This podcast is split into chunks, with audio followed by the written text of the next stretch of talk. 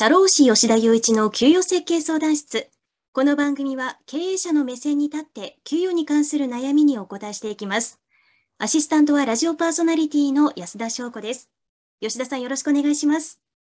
よろしくお願いします。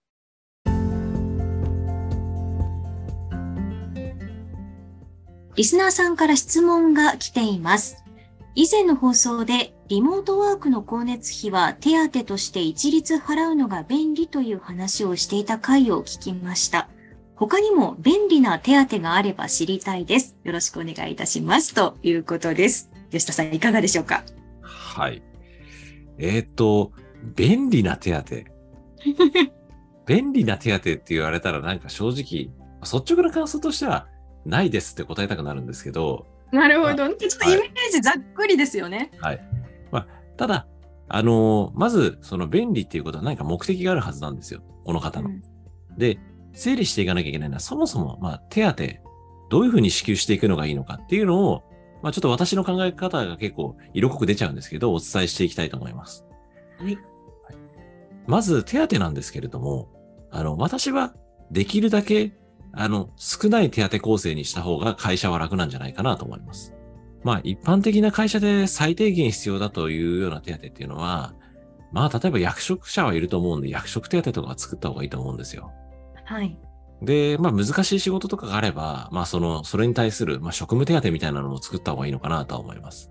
で、どうでしょうかね。まあ、あと通勤手当とかは、まあ、当然のように入ってくると思うので、まあ、通勤手当とかを作りつつ、うん、まあ、あとはその基本給で、あの、コントロールしていく。人事評価制度とかで基本形でコントロールしていくっていうのがいいのかなと思います。で、えっと、まず、あの、一番伝えたいのは、その手当の目的をはっきりした方がいいっていうことです。うん、そうですよね。はい。何に対してお金を払っているのかっていうところです。で、そこが明確じゃないと、やっぱり不満の種になるんですよ。まあ、なんでしょう。例えば、営業手当っていうのがついてたとしましょう。まあ、つけるとしましょう。はい。出てきました。会社の中で上がってきましたと。で、じゃあなんで営業手当つけるんですか？みたいな話を会社の中で議論したら、営業っていうのは、例えば今とかものすごい暑いですけれども、まあ、暑い中でも寒い中でも外で、こうまあ、外回りをしながら大変なことをしてる。だから、それに対して、それに対してこう報いるために営業営業手当をつけるんだっていう議論が出たとしましょう。まあ、それ自体は別に、そこだけ切り出せばおかしい話じゃないと思うんですよ。確かに。そうですよね。ただ、じゃあよくよく見てみたらですよ。じゃあ、その会社営業と事務の方がいて、二つの職種しかなかったと。すごくシンプルに考えてそうだったとしましょう。で、よくよく見たら営業の方の方が基本給が高いと。もう。であれば、まあ、そもそもその営業の大変さとか苦労っていうのはその基本給の中に入ってるんじゃないですかっていう議論も出てくると思うんですよ。確かに。そうじゃなかったらこの差額は何なんだって話になってきますからね。そうですね。まあ、なので、あのー、その手当の目的をはっきりさせた方がいいっていうのと、これはちょっと難しい話になるんですけれども、その同一労働同一賃金の観点から、その、今、法律で、あの、会社が、会社側がですね、あの例えば、パートアルバイトの人とか、契約社員の人から、なんでこの手当私もらえないんですか？とか聞かれたら、答えなきゃいけない義務があるんですよ。そうですよね。ただその正社員か契約社員かっていう違いなだけでやってることは一緒で、手当がありなしってなってくると、どうして、はい、っては思いますもんね。そうですよね。あの、今までというか、まあ、過去は、じゃあその手当の差って何なんですかって言ったら、正社員だからっていうその理由だけでまあ、片付けられてきたんですよ。ああ、そうなんですね。はい。で、でもそれって、まあ、あまりにも不平等なんじゃないですかみたいな話が出てですね。まあ、例えば、まあ、解禁手当とかを、まあ、解禁手当って何に対して払ってるのかっていうと、まあ、多くの場合だと1ヶ月間遅刻、欠勤、相対なしだった。だからじゃあその、まあ、ちゃんと出社したんだから、それに対して一月5000円1万円払いましょうみたいな設計が多いんですよ。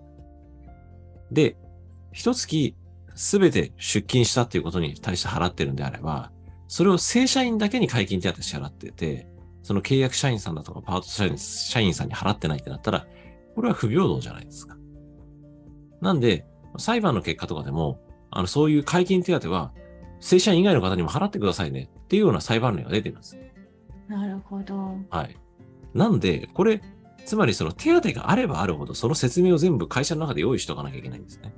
手当が3つの会社は3つの説明を用意しておかなきゃいけないし、20個ある会社は20説明を用意しておかなきゃいけない。なるほど。そう、シンプルにしといた方がいいんじゃないですかっていうのは私の考えです。まあ、そういう理由で最初に、まあ、手当はなるべく少なく設計した方がいいですよっていうことだったんですね。はい。で、あの、まあ、経営者側としてはい、手当を出すメリットとデメリットってありますか？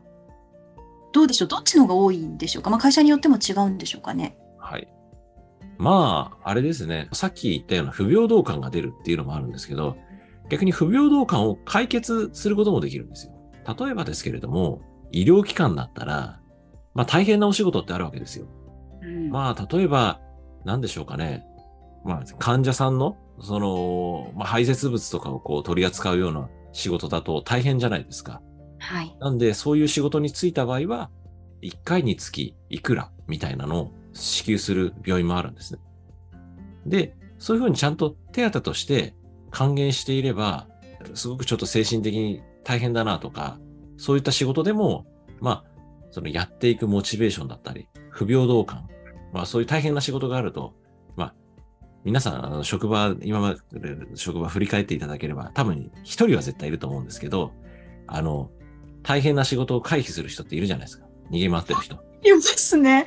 なんかいつもこの時間になるといないなみたいな人ね。そうそうそうそうそう。そういう人が、まあ、いて、なんか大変な仕事を回避しちゃう人は、まあ、そういう手当がもらえないから、まあ、金額的な差になるので、まあ、ちゃんと大変な仕事にも向き合ってですよ。あの、仕事をしてる人は、あの、手当で還元されるから不平等感がなくなるっていうのが、まあ、あの、手当のメリットだと。なるほど。じゃあ、例えば、ちょっとあの、はい道それちゃうかもしれないんですけど、はい実際にそういう会社の中で、私ばっかりこのやりたくない仕事やらされてるとか、やってる、不平等だと思った時に、会社にこういう手当作ってくださいってはい。言うことってできるんですか、あ、まあ、言うことは自由ですね。あの、まあ、採用されるかどうかは会社の経営判断なんで、わかんないんですけど、まあでも、あれですね、あのー相当慎重に行った方がいいと思います。そうなんだ。まあ、あれですよね、経営者からしたら、経営側が手当とか給与設計してるんだから、なんで従業員さんがそれを言ってくるんですかっていうのはパッと思うと思うので、まあ慎重に提案した方がいいんじゃないかなと思います。なるほど。ただ、これは従業員さん側の意見もごもっともなんで、そう、いきなりポッとスタッフさんからですよ、うちの会社手当がこういう手当があった方がいいと思いますって言われると、あんまりいい気はししないと思うんですけれども、ただ、それをこう、いい意味でこう改善していくんであれば、例えば従業員アンケートを年度末にとって、こういう手当があったらいいと思いますかとか、先に経営者側から聞いておけば、まあ、あまり悪い気はしないと思うんで、そういうのはいいかなと思います。まあちょっとね、やるなら根回しというか、はい上手にそういうことを活用していくっていう手もあるかなというところですね。そうです。で、えっと、私からちょっと一番伝えたいのは、手当、まあいろんな便利な手当ってすごい難しいご相談なんですけど、あの、逆に絶対に払っちゃいけない手当っていうのがあるんですよ。えそうなんですか？まあこれ、絶対に払っちゃいけないって法律上とかじゃなくて、もうこれ私の考え方なんですけど、まあそれをちょっと、あの、お伝えします。まあ、具体的に言うと、まあどういう手当かっていうと、まあ時々中小企業にある手当で、その他手当っていうのがあるんですよ。その他、はい。その他手当。全くイメージが湧かないですね。そうですね。な、何のその他なのかよくわかんなくて、まあ、社長にその他手当ってこれ何の目的で払ってるんですか？みたいなことを聞くと、うん、よくわかんないみたいな。で、わか、まあ、ある程度、あのー整理されてる場合でも、例えばまあ、他の人がやりたがらないような仕事とかをやってるとか、まあ、そのちょっと他の人がめんどくさいなと思う仕事をせ積極的にやってくれてるから、まあじゃあ手当としてつけてます。で、その他手当なんです、みたいな説明があるんですね。それであれば、まあ皆さんのお世話をしてるっていうんであれば、まあ、例えば、職責手当とか、うんまあ職務手当とか、まあちゃんとした名前をつけてあげて、その人の頑張りを認めるような手当をちゃんと作った方がいいのかなと思います。まあ、なんで、すごくお伝えしたいことっていうのは、目的のはっきりしない手当っていうのはやめた方がいいですよっていうのは、あの、経営者の方にお伝えしたいですね。まあ、ちゃんとそのなんとか手当って見たときに、これは何に対して払われてるのかっていうことが、はい、まあみんなわかるような手当を作る。そしてまあ、なるべくその手当も少ない方がいいんじゃないかということですね。はい、そうですね。ということで、今回は手当についてお話をお伺いしました。ありがとうございました。はい、ありがとうございました。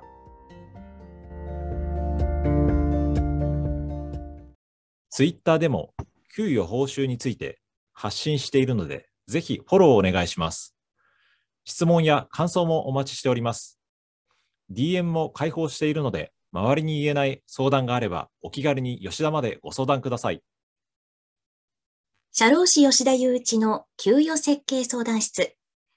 メインパーソナリティは、社会保険労務士法人ワンハート代表の吉田雄一さん。アシスタントは、フリーアナウンサーラジオパーソナリティの安田翔子でお送りしました。